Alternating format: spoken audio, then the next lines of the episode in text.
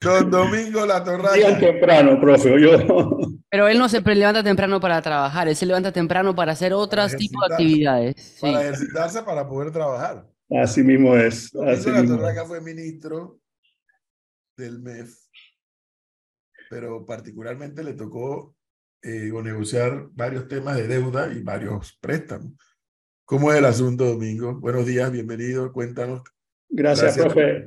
Eh, buenos días a todos. Eh, sí, Leo, yo me paro tempranito y a veces monto bicicleta y hoy me dieron una arrastrada muy, muy de las buenas, pero eh, y venía escuchando el programa eh, y bueno, y vi muy tempranito antes de salir la, la noticia de que de que se, se, le había cuestionado al ministro Alexander, eso de que, eso de que le pagan a funcionarios comisiones, a, funcionarios del MEF comisiones por las estructuraciones de deuda es absolutamente falso. Eso, eso, eso es un invento, ¿no?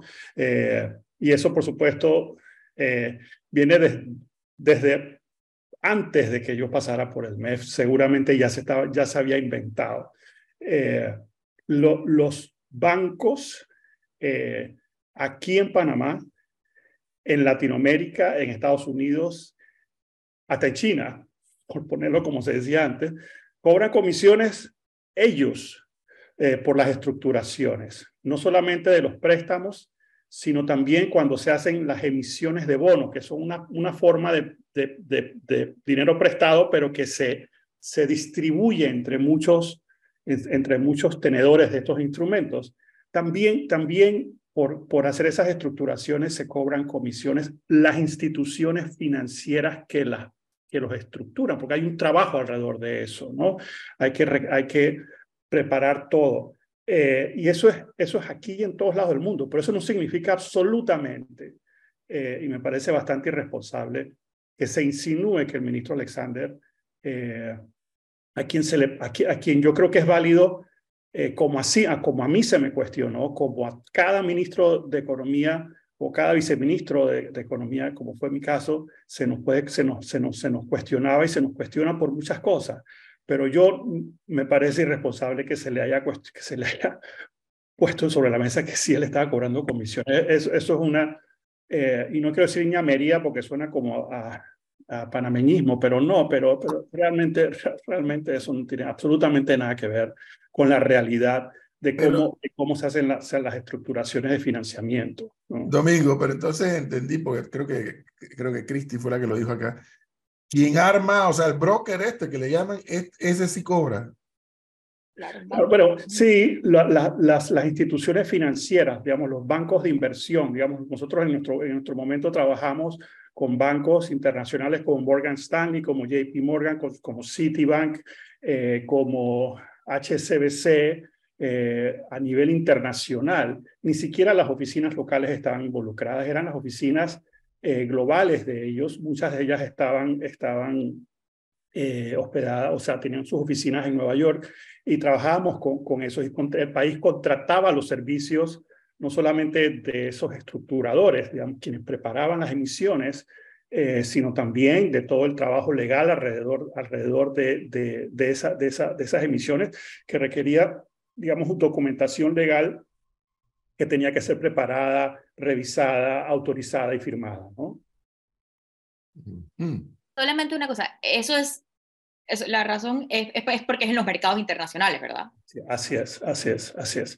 Ahora, Cristi, cuando se hacen emisiones locales de acciones, de bonos, inclusive seguramente si todos nosotros nos fijamos en nuestros préstamos personales en los, con los bancos, hay comisiones de cierre que se, que se cobran, ¿no? Lo que pasa es que hay que mirar la letra chiquita de todos los contratos de préstamos que nosotros mismos, como personas naturales, como individuos, cuando vamos a, comprar una casa, cuando vamos a, comprar un carro, cuando vamos a, coger un leasing o lo que sea, seguramente dentro de los contratos hay comisiones de cierre que le llaman, ¿no? Por hacer las transacciones, ¿no? Además de, digamos, del mismo préstamo con los intereses y los, los fees que te puedan cobrar a través del tiempo.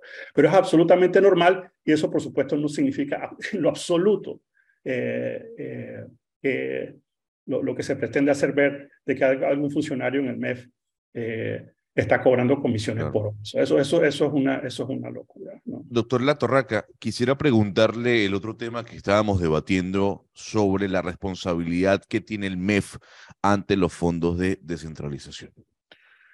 ¿Qué responsabilidad tiene el ministro o qué responsabilidad o cuál es la cuota de responsabilidad que tiene el MEF sobre esos fondos de descentralización?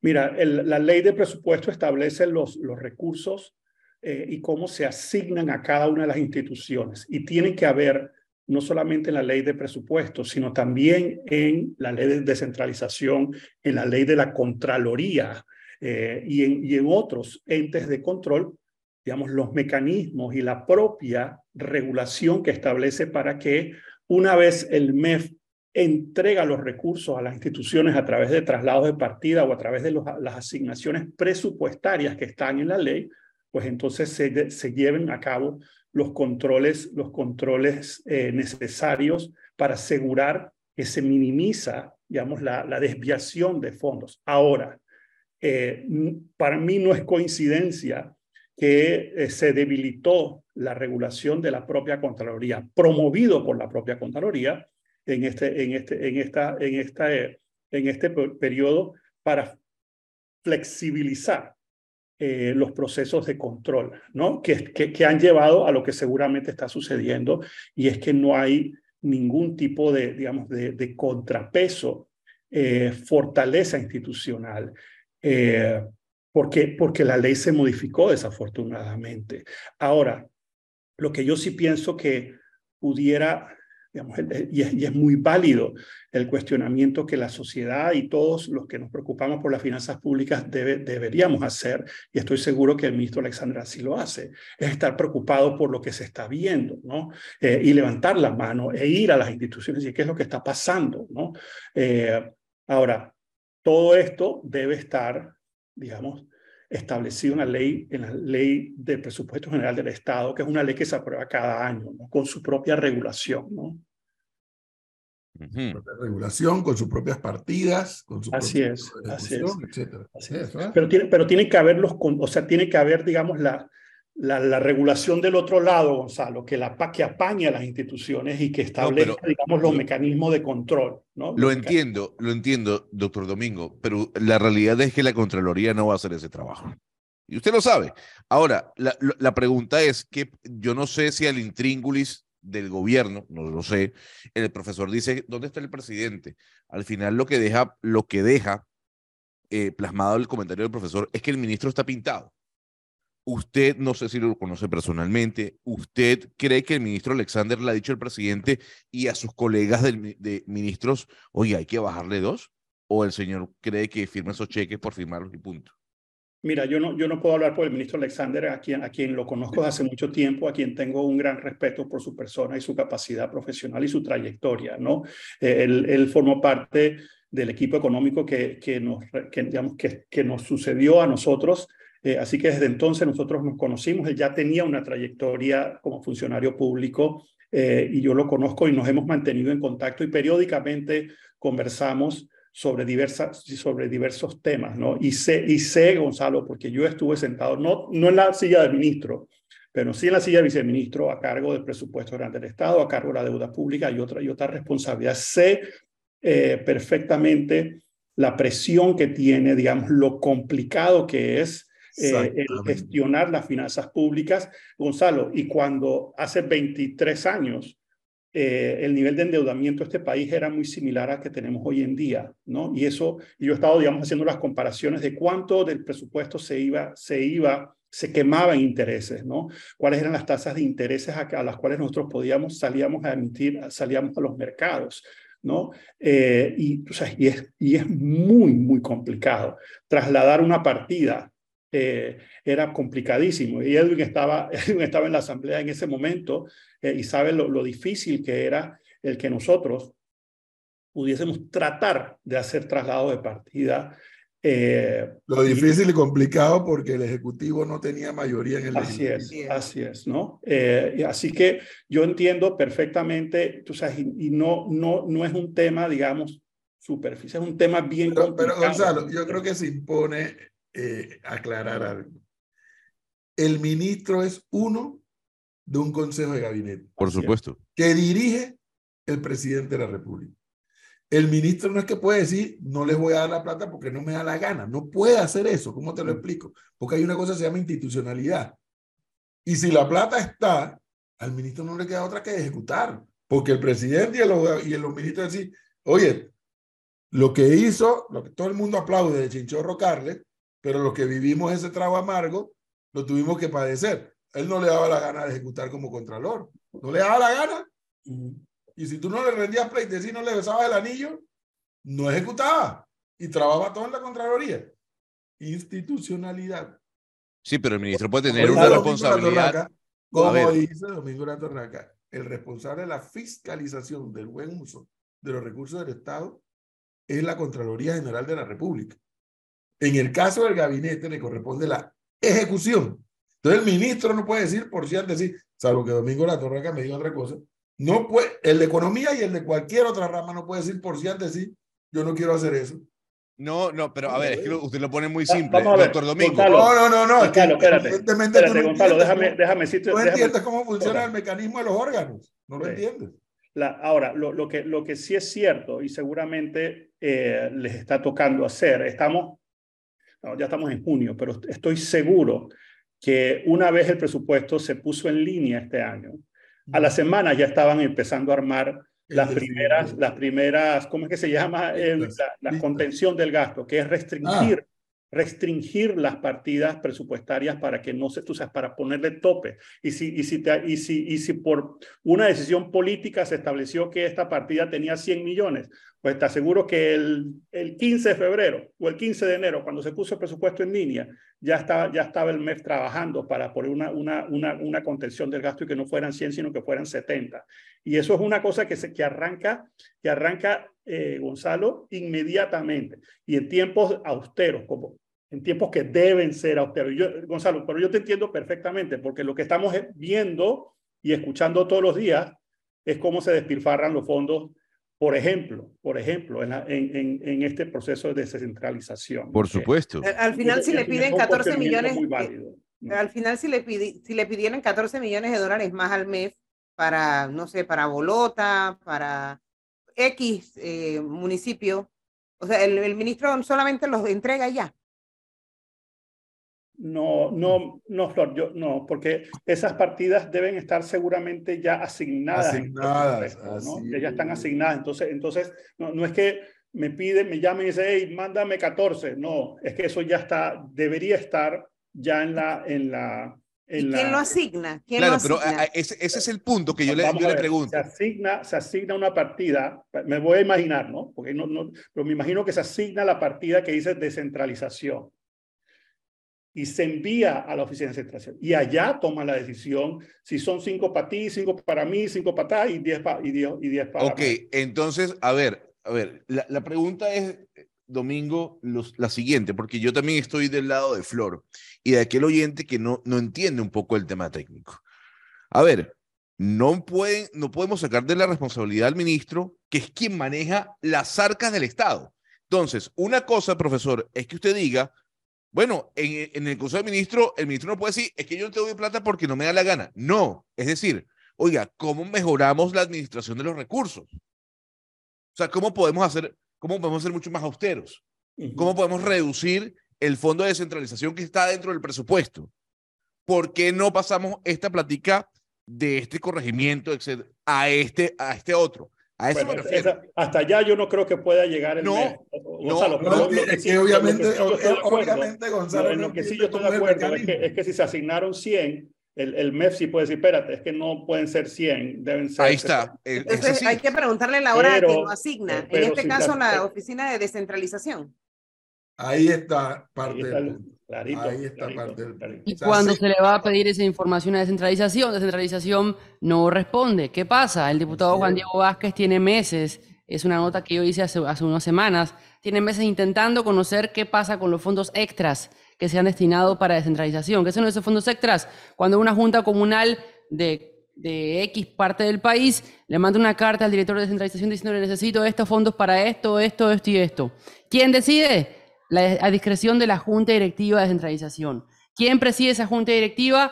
al el, ministro de la presidencia. Pero en este caso no la preside el ministro de la presidencia. El que la preside es el secretario del señor José Gabriel Carrizo, Alex Hepburn, quien es el que preside esta junta directiva de la autoridad de centralización y decide a quién se le dan más fondos en esta autoridad y a quién no. A quién más y a quién no y a quién menos. El ministro del MEF no tiene que ver, esto está en manos de presidencia y pero, pero, pero, de la a ver, vicepresidente. Este Leo, Leo, vuelvo a decir, sí, el ministro no tiene nada que ver, pero si el ministro es mi administrador, mi administrador, oiga, yo necesito preguntar y consultar si se puede o no se puede. Nadie le va a consultar a Alexander Gonzalo en este momento porque le interesa. Bueno, entonces, entonces está. Y el, fondo, el fondo para descentralización va por otro lado. Son partidas ya asignadas que tiene descentralización y que decide cómo las reparte. Exacto, exacto, sí. Ahora, cuando se aprobó el presupuesto, para hacerlo más simple, Domingo, cuando se aprobó el presupuesto, el presupuesto del IDAN, del MOB, del este, de este, de este, de este, el presupuesto de la, esa agencia, vaina de descentralización, yo no sabía que existía. Le asignaron tantos millones. Y el ministro no revisa ese presupuesto. Ay, a la peste, lo revisa el ministro. Oye, entiende, pero es que, es que te pones cafre y no quieres entender. Entiende. Se aprueba el presupuesto por institución y luego por institución por partidas. La partida para esto, la partida para aquello, la partida para... A la, a la cosa esa, vaina de descentralización, la asignaron tantos millones. De esos tantos millones, tanto de funcionamiento. Pero, profesor. escucha, escucha. Tanto es para esto, tanto para, y tanto es para la distribución de las juntas comunales. En el presupuesto no dice que tanto es para Bellavista y tanto es para Guandía, dice tanto para las juntas Profesor. Y esa agencia es la que distribuye los panes. No me está entendiendo. ¿Te portaste bien? Te doy más. ¿Te portaste mal? Profesor. El PRD, te voy a dar más. Profesor, pero eh, ¿quién, le pregunto, ¿quién revisa el presupuesto? Pero Gonzalo, Alexander no tiene, no tiene cómo llegar a eso porque esa partida se asigna meses antes. Está bien, vamos a sacar al señor ministro no, no, pero Alexander esa responsabilidad. Espera un momentito, profesor, déjeme preguntar. Está bien, pues no lo saque, déjelo allí, pero no lo responsabilicemos. El señor Latorraca, ¿qué papel juega el presidente de la República, en este caso es Laurentino Cortizo, viendo todo lo que ha pasado con los fondos de la descentralización? O sea, ¿qué tendría que hacer el presidente? Parar eso. Parar eso, claro, claro.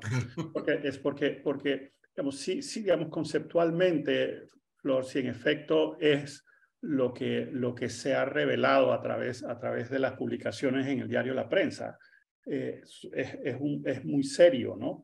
De que, de que la, seguramente la ley dice cómo deben ser distribuidos los recursos, y se están distribuyendo de otra forma, ¿no? Eh, y han seguramente encontrado el punto y coma en la ley y que seguramente se hizo de esa forma cuando se preparó la ley para poder encontrar, digamos, cómo, cómo colarse por ahí, ¿no? Eh, Porque hay una ley, Domingo, hay una ley de descentralización con una fórmula matemática. Así, es. Así, es. Es que, mire, a ver, a ver, a ver, y no lo digo solo por Gonzalo, es que hablar del presupuesto es fácil. El presupuesto, entender la mecánica de la ejecución, de, primero de la elaboración, luego de la discusión, luego de la aprobación y luego de la ejecución, es otra historia. Bueno, pero, en, cinco años en la asamblea. Claro, pero entonces, ya, ya que usted, y me pongo del lado de Flor, bueno, pues, quitémosle la responsabilidad al ministro, usted, doctor Latorraca, pero, pero no es cuestión de quitarle la no, responsabilidad. No, pero, es, es, que vuelvo a decir algo. No es así blanco y negro, Gonzalo. Lo, sé, lo sé. a ver, tú eres responsable o no eres responsable. No, no, no, pero a ver, doctor Latorraca. Usted, supongamos, usted es ministro y usted tiene el presupuesto para el año que viene. Su rol, de, entendería yo, es saber si esos fondos que están eh, seleccionados, que están sumados para el año que viene, alcanzan, cómo se pueden administrar mejor, cómo puede, se puede reducir ese no es el trabajo, ¿verdad? Ok. Si el ministro Alexander tiene eso previo a la aprobación del presupuesto, el ministro puede decir, oiga, ¿por qué tanto dinero para la descentralización? Eso hay que bajarlo. ¿Por qué tanto dinero para esto? Eso hay que bajarlo, ¿sí o no? Pero eso, eso es entender. Eh, Gonzalo, ese proceso arranca y yo lo tuve que sufrir por tres años, ¿no? Y después ir a, a, psicólogo por tres años después que salí del gobierno para, para tratar de normalizar mi estado mental. Pero ese proceso de preparar el presupuesto es básicamente, uno, la, la entidad prepara un borrador de presupuesto y dice, yo quiero 200. Lo presenta al MEF. El MEF lo analiza en el contexto de todas las instituciones y dice, lo siento, no pueden ser 200, te tocan 80. Se forman las vistas presupuestarias en el MEF y cada institución negocia con el, con el Ministerio de Economía y Finanzas. Luego se lleva, se lleva al gabinete. Luego, si se aprueba en el gabinete, se presenta a la Asamblea y vuelven todas las instituciones a hacer la discusión y sustentación de cada uno de presupuestos. Por eso cuando llega agosto, septiembre, octubre, ustedes escuchan a todas las instituciones diciendo, es que yo, es que me recortaron el presupuesto. No, pero espérate, es que, es que el presupuesto da para esto y tú pediste tanto más. Eh, y hasta aquí alcanza la sábana. Y si se aprueba, luego entonces hay que ver la ejecución, que es que se generen los ingresos para que se puedan hacer las transferencias efectivas de las partidas designadas, acordadas. Por supuesto, Gonzalo, que estoy seguro, estoy seguro, y no he visto las cifras, pero estoy 100% seguro que esa vaina de centralización seguramente pidió 500 millones y se les asignaron 50, ¿no? Eh, que pudiese ser menos. Bueno, seguramente.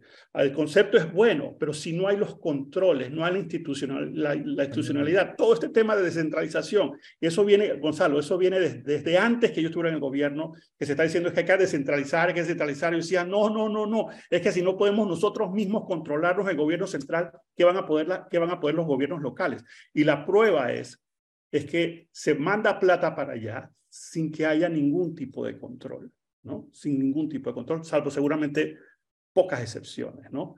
Y es un reto que tenemos, porque tú quieres acercar, este concepto de que hay que acercar los gobiernos, la ejecución a, la gente, pero tiene que, tiene que hacerse con los controles suficientes para que no haya despilfarro y no haya, digamos, no se cuele la plata, ¿no?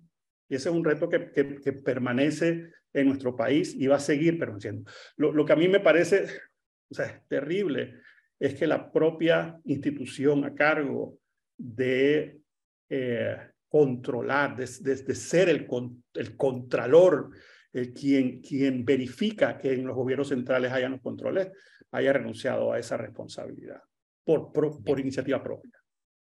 Eh, señor acá antes de terminar, este es otro tema que va un poco, cambia un poco, pero como estábamos hablando del ministro, el ministro Alexander estaba en Alemania hablando del tema de cómo lo que está haciendo Panamá para salir de las famosas listas grises que no va a poder salir por lo menos hasta el 24.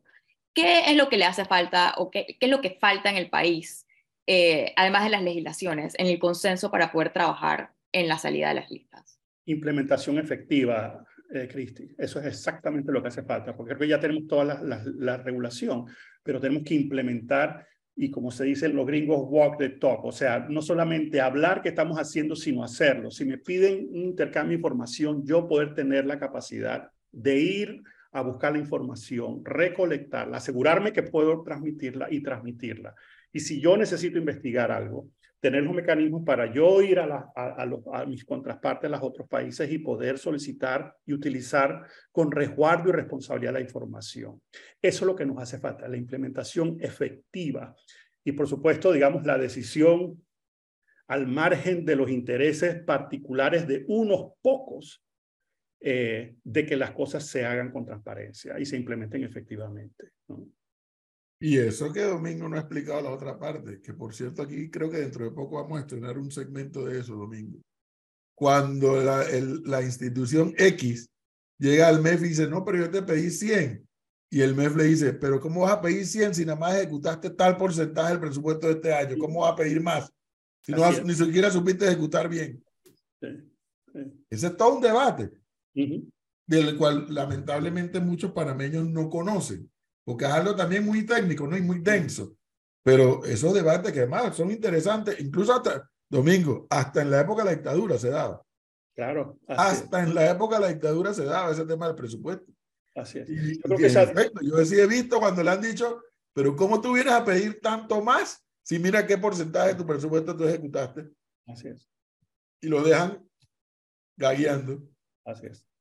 Así es. Y eso, y eso, digamos, y, y, y eso era, y era, es y será así. O sea, siempre las instituciones conceptualmente van a, van a, van a procurar tener más, más y más proyectos, más, pero la capacidad de ejecución eh, seguramente es limitada. Eh, así que, es, digamos, ahora es un proceso de aprendizaje también, ¿no? A mí me y además, al final, Domingo, hay que advertir, el presupuesto es aprobado mediante una ley.